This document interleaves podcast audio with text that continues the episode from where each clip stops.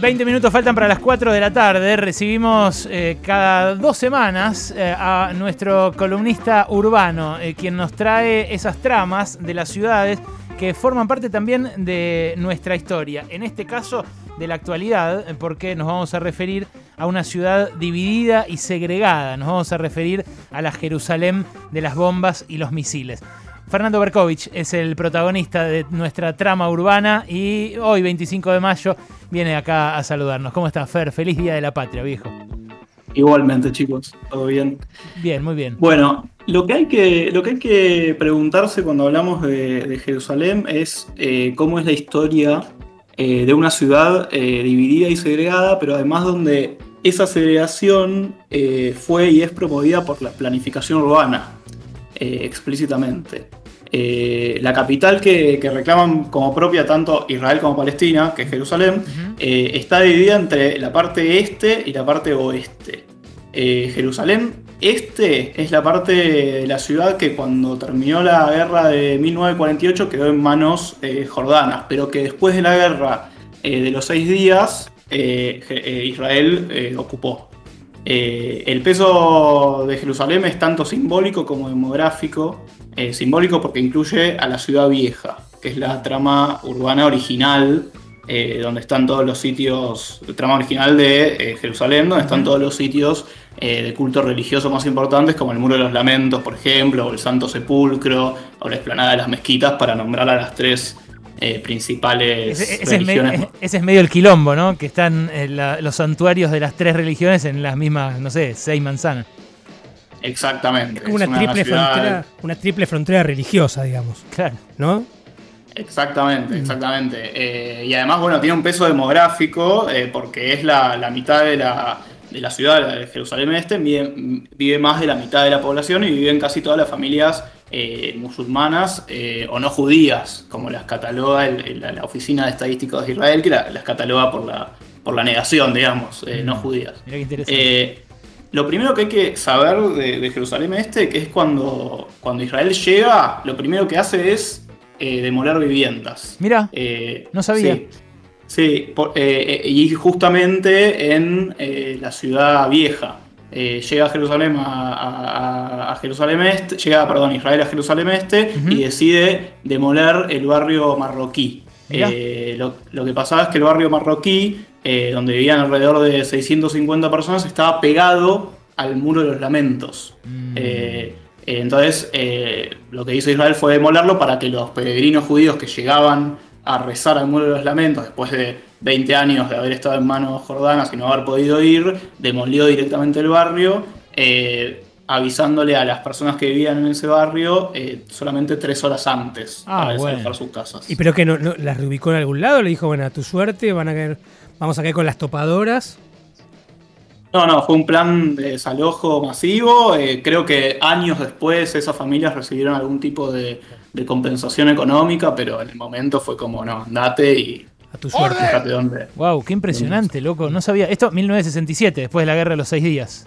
Exactamente, 1967 sucede eso. Pero bueno, e, ese, ese hecho que parece tan lejano en el tiempo fue un poco marcó después el futuro porque eh, eh, Jerusalén eh, siguió siendo Jerusalén Este siguió siendo víctima de esa política de desalojos y, demoliciones. Mm. justamente hablé con Ignacio Rushansky, que es doctor en ciencias sociales y, investigó Jerusalén en tanto su tesis de maestría como de doctorado. Y él dice que en Jerusalén opera lo que llama urbanismo fronterizo, que es donde justamente es un concepto que de lo que habla es que la planificación urbana sirve justamente para segregar espacialmente eh, la población.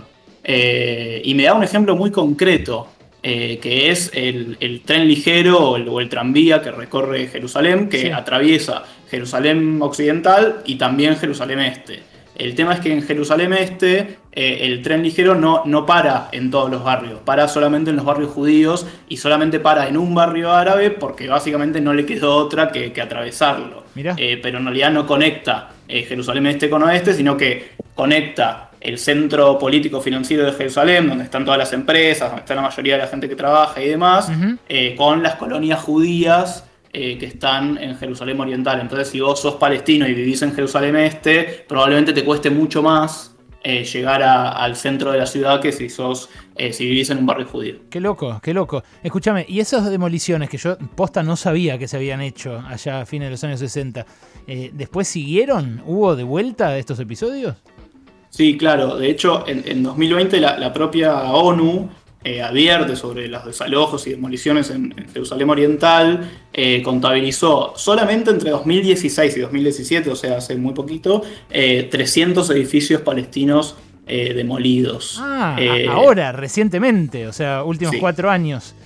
Exacto. ¿Sabes por qué te pregunto? Porque en un momento cuando empezó este, este nuevo enfrentamiento, cuando empezaron los, los bombardeos israelíes y los misiles del lado de Hamas, eh, hubo quienes la, presentaban, en parte del gobierno israelí, como un problema de bienes raíces, decían ellos. Es un quilombo entre los de Jerusalén que se pelean por determinadas manzanas. Eh, bueno, es que eso depende cómo lo mires. Sí, muchos dicen como, bueno, hay gente que quiere comprar y gente que quiere vender.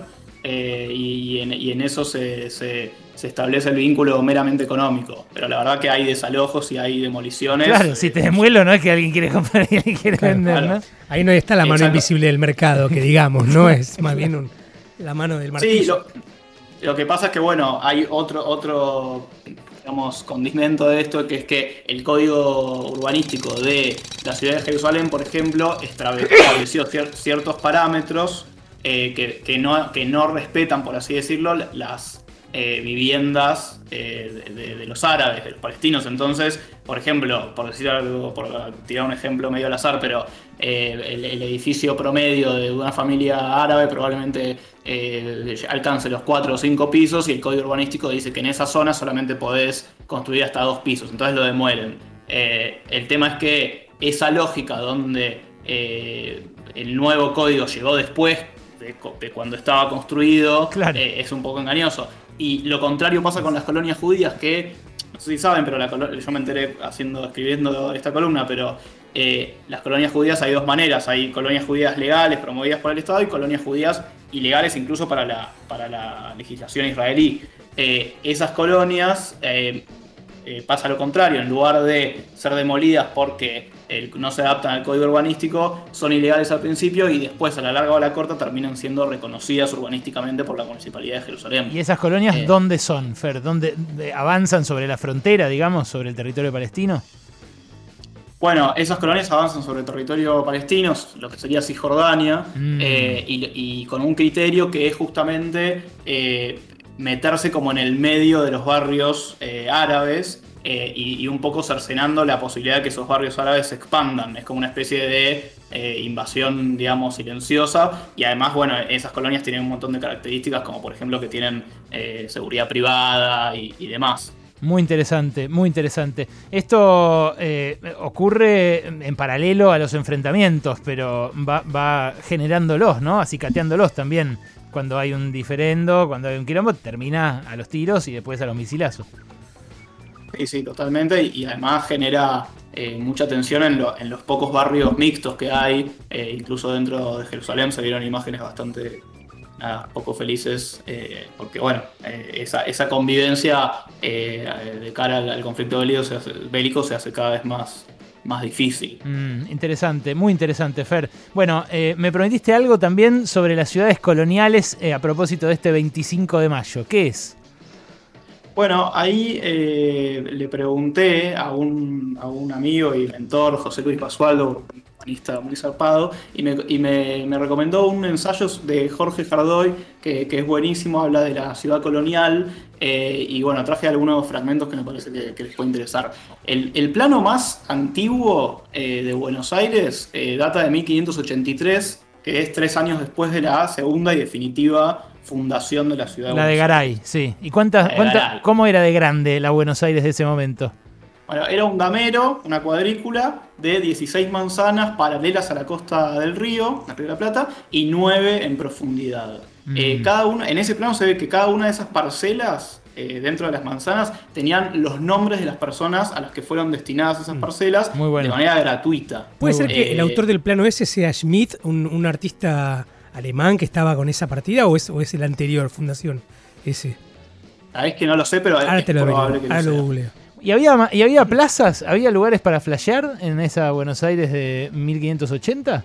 Mira, se proyectó solo una plaza, que es la plaza que después en la que eh, se protagonizó lo- los- las manifestaciones de la Revolución de Mayo, que en ese momento se llamaba Plaza de la Victoria, Sí. que había cambiado el nombre de Plaza Mayor eh, luego de las invasiones inglesas, eh, y estaba dividida en dos por la Recoba de la Carne, que dividía la Plaza Mayor de la Plaza del Fuerte, donde se ubicaba el Fuerte de Buenos Aires, donde ahora está la Casa Rosada. Mm. Pero déjame leerte un, un fragmentito que me pareció lindo. Dale. Eh, eh, dice, eh, Buenos Aires a fines del siglo XVIII tendría unos 25.000 habitantes. Era sede de un arzobispado y la capital del recientemente creado Virreinato del Río de la Plata.